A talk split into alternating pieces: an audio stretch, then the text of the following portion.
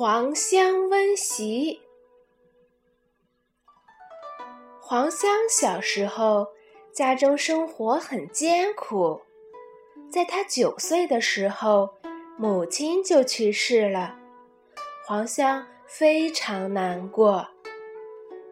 他本来就非常孝敬父母，在母亲生病的时候，小黄香一直不离左右。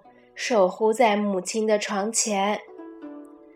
母亲去世后，他对父亲更加关心照顾，尽量让父亲少操心。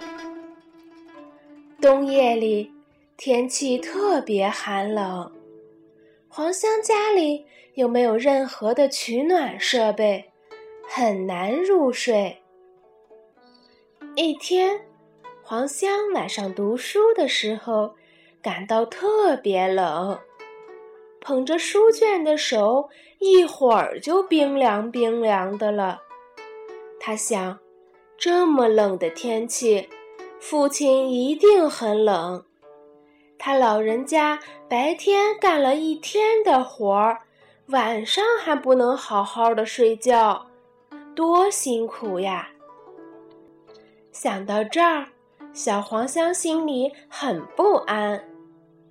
为了让父亲少挨冷受冻，他读完书便悄悄地走进父亲的房间，给他铺好被褥，然后脱了衣服，钻进父亲的被窝里，用自己的体温温暖了冰冷的被窝之后，才招呼父亲睡下。黄香用自己的孝敬之心。暖了父亲的心，黄香温席的故事就这样传开了。